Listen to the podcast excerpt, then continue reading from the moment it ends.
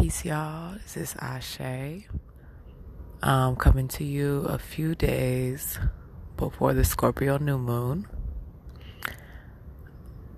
And the reason that I wanted to talk about what I love so much about being a woman is because I love the alignment of truly enjoying a part of yourself and not feeling the need to fight or argue or help somebody understand or, you know, just whatever justification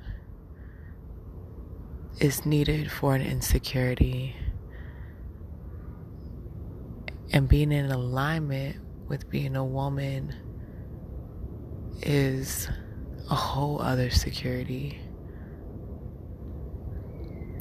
So, this is kind of like an art to me where I get to express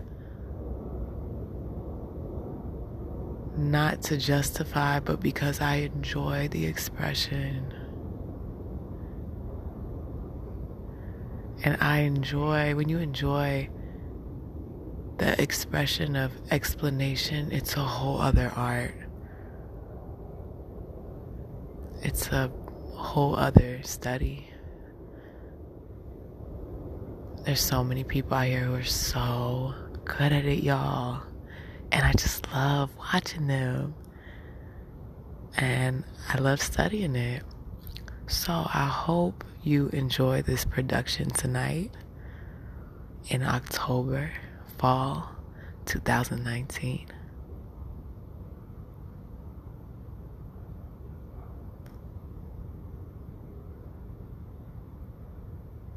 So, y'all, I'm smoking. So, I'm going to light up real quick. If you are also smoking at this time, feel free to also light up with me. Cheers. My intention is that this wave that we go on is going to be so dope, so enjoyable. And I'm just going to brainstorm off the top of my head what I love. All right. So, enough talking. Let's light this joint.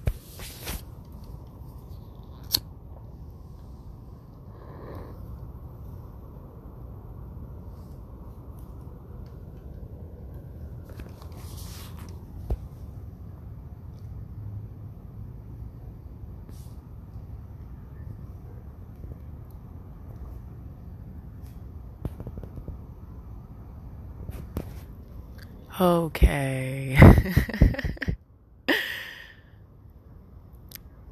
I and I was talking to somebody about this yesterday. So cool, yo. And I love how just like when you're playing a video game and there's levels, the levels of womanhood and the levels of power in womanhood I can't even imagine. I can't even like fathom. And I love that. I love the challenge, you know what I'm saying? Each level brings uh, a transformative acceptance that I have to face. And facing it head on makes you makes you way more ready for emotional battles, spiritual battles. I love how we are so connected as women. And I think that the media, not just the media, but whatever energy behind the media, whatever energy is behind even thinking that women are separate is is just not you know that does not have to be your reality because you know there's a whole other language to being a woman there's like a whole other language that we have just between us And we don't have to say anything. And it's known. It is what it is. That's how well women read energy.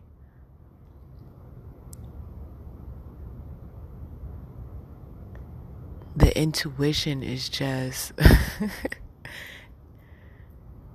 it's on fire. And then what's also cool is when you reach that level as a woman to where not only can you read energy really well, but you can manipulate it to do what it is that you wanted to do instantly.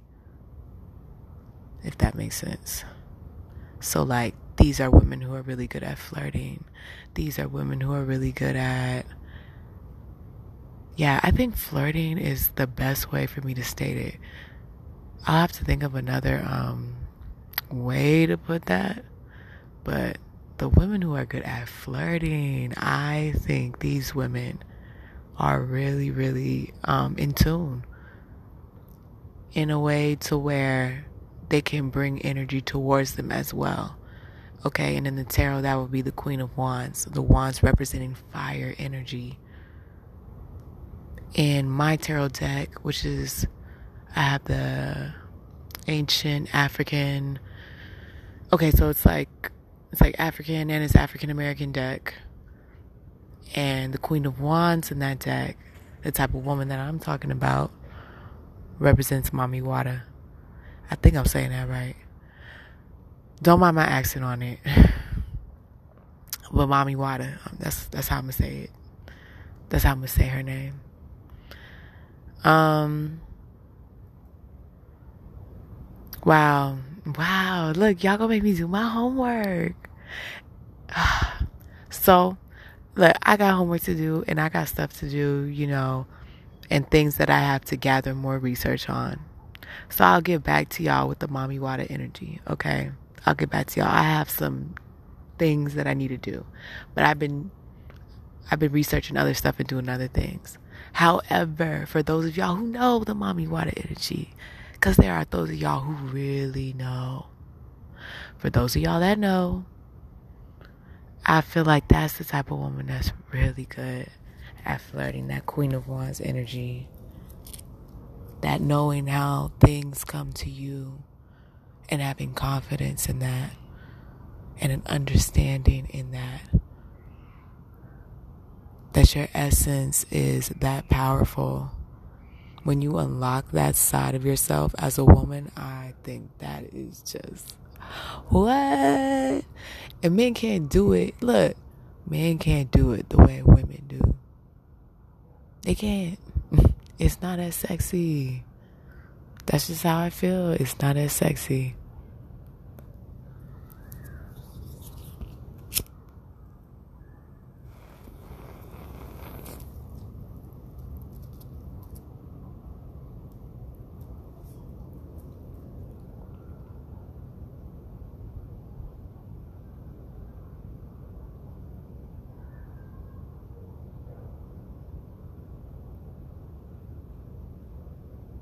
And I love that other part you unlock where once you once I feel like I feel like there's this other part understanding that as a woman you know there's how can you even feel intimidated by a man as a woman? You know what I'm saying? I just saw this post this other day. I just saw this meme this other day that said you know, women birth men.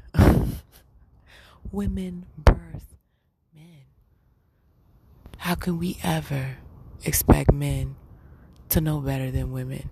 I know sometimes we look at them like, like, how do you not understand X, Y, Z? Like, how do you not get one, two, three? Women, what? Women think in spirals. I think I heard this one psychologist say yeah, I mean, I did. I would. I was doing research on. Well, I was doing research anyway. Women think in spirals, and so, a lot, a lot of y'all know this too. Y'all that do this type of research know this. Women think in circles, spirals, excuse me, and men think straight A, B, B, C, C, D, while women are thinking A, Z. So, how could you ever expect a man? The men who do, cool. I'm not putting all men in that box because some men, like some of y'all, you know, are on your game. But, you know, when we're talking about the male archetype, the female archetype, when we're talking about these energies, you know, some men have more female energy than more than women. Women as in, you know, as in genitalia wise, I guess. what genitalia you have. But that doesn't have anything to do with your energy. So when I'm talking about a male archetype type of energy, you know, they think A to B, B to C, but that female archetype energy thinks A to Z. This is why the male archetype energy is the sun, and this is why for women it's the moon.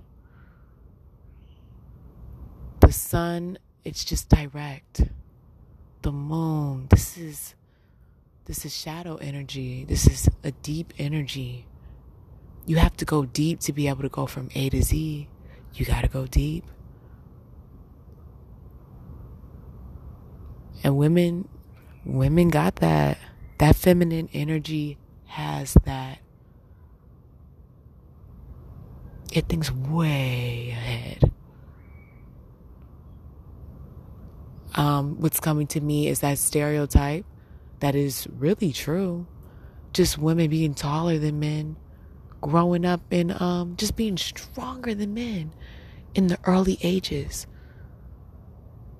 like, okay, men are strong now, but when you think back to when you were five, we were taller.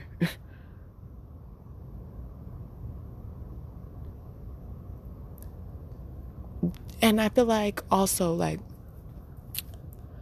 one thing I love about tarot, like in the Fool card, how in the Fool card in the tarot, it's it's an energy of wisdom. The fool isn't seen as a bad thing. There's a paradigm shift with our archetype of, of the fool and seeing the wisdom in the fool, seeing the wisdom of the child of the innocence, of the first, you know, our first reactions to things, the purity. And when I think about like early child um, full type energy, I guess that zero energy with these energies, it's the female energy that is physically stronger than the man. and built.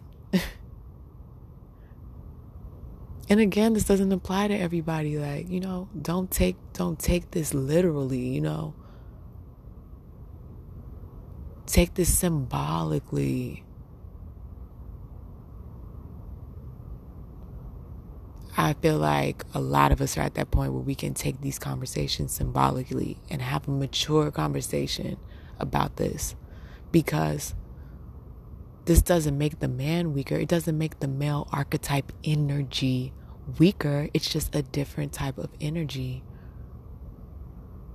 But the zero, the womb, there is the zero before the one.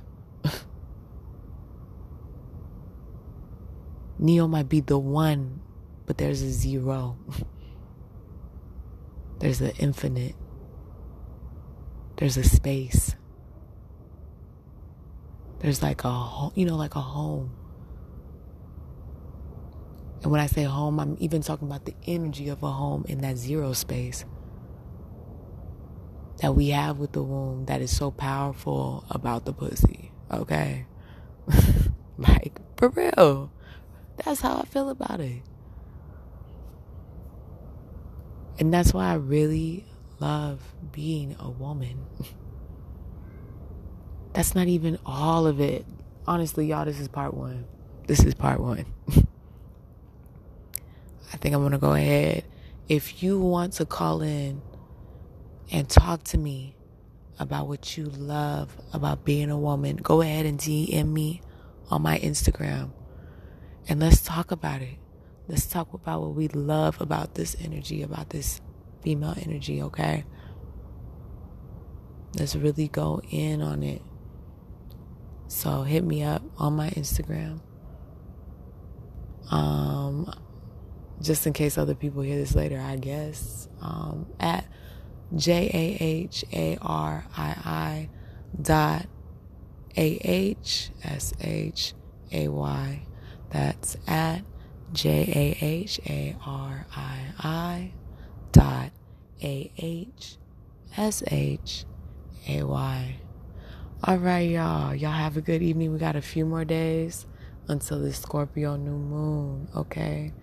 All right. Bisous, y'all. Bisous.